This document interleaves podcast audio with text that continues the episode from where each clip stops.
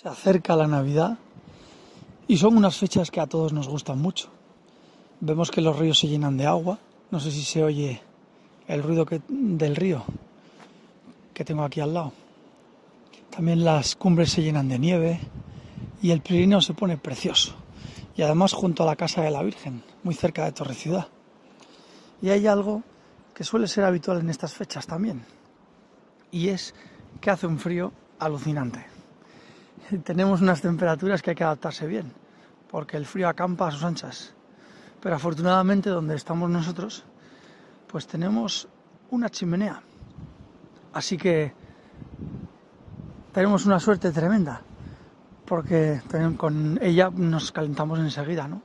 Pero claro, hay que salir fuera por el material, cortar los troncos, entonces hay que ponerse algo para salir, para mover cajas, para coger los troncos, llevarlos en una carreta. Luego ya se enciende la chimenea y hay que empezar a quitarse ropa.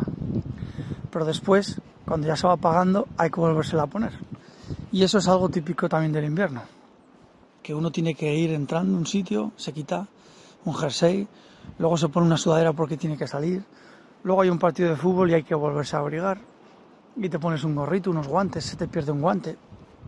Y al final uno va hecho un espantapájaros, ¿no? Con ropa de distintos colores, de distintos estilos, pero debemos de irnos adaptando, claro.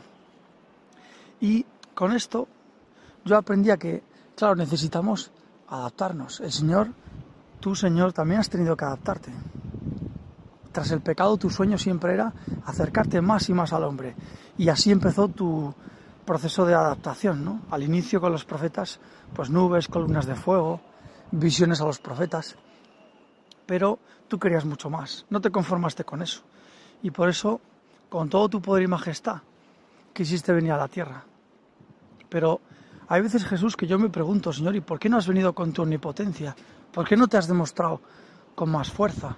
¿Por qué sigue habiendo dudas en la tierra de que tú nos quieres? De que quieres nuestra felicidad. Y a veces pienso, Señor, que, claro, es verdad, podías haber aparecido con todo tu poder, con toda tu potestad, pero creo que entonces podríamos creerte. Pero ¿cuántos podrían creerte? Tú no querías que solo te creyésemos, sino que te quisiéramos. De hecho, dice un poeta que el ser humano solo es capaz de amar aquello que puede abrazar. Y se ve que tú, Señor, opinaste lo mismo. Quisiste venir al mundo como un bebé para que te pudiéramos abrazar. Viniste como un bebé necesitado al que le teníamos que abrigar. Tu adaptación, Señor, no consistió en quitarte un jersey y, nada más, ¿no? Sino que te despojaste de toda tu grandeza para venir con nosotros, porque tu grandeza somos nosotros. Y te hiciste frágil, pequeño, indefenso. Alguien a quien se le puede querer.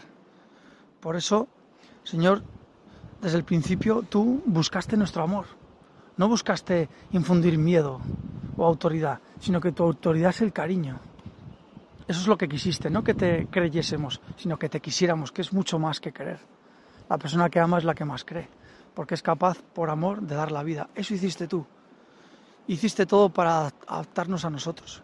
Incluso en la cruz nos damos cuenta, Señor, que te despojaste de todo. Te quitaste todo por nosotros para ponernos a nuestros pies, para besarnos los pies, para limpiar nuestros, nuestros pasos, para limpiar nuestros corazones. Señor, tú no querías asustarme, sino enamorarme. A eso has venido, Señor, no a asustarnos, sino a decirnos todo lo que nos quieres. ¿Cómo no amar a quien tanto nos ama? Que se despojó de todo por llegar hasta nosotros. Tú, Señor, ahora, junto a la cruz.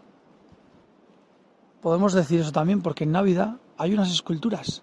En el monasterio de la Encarnación en concreto, hay una escultura de un niño Jesús, chiquitito, jugando con una cruz. Vamos a pedírselo a la Virgen.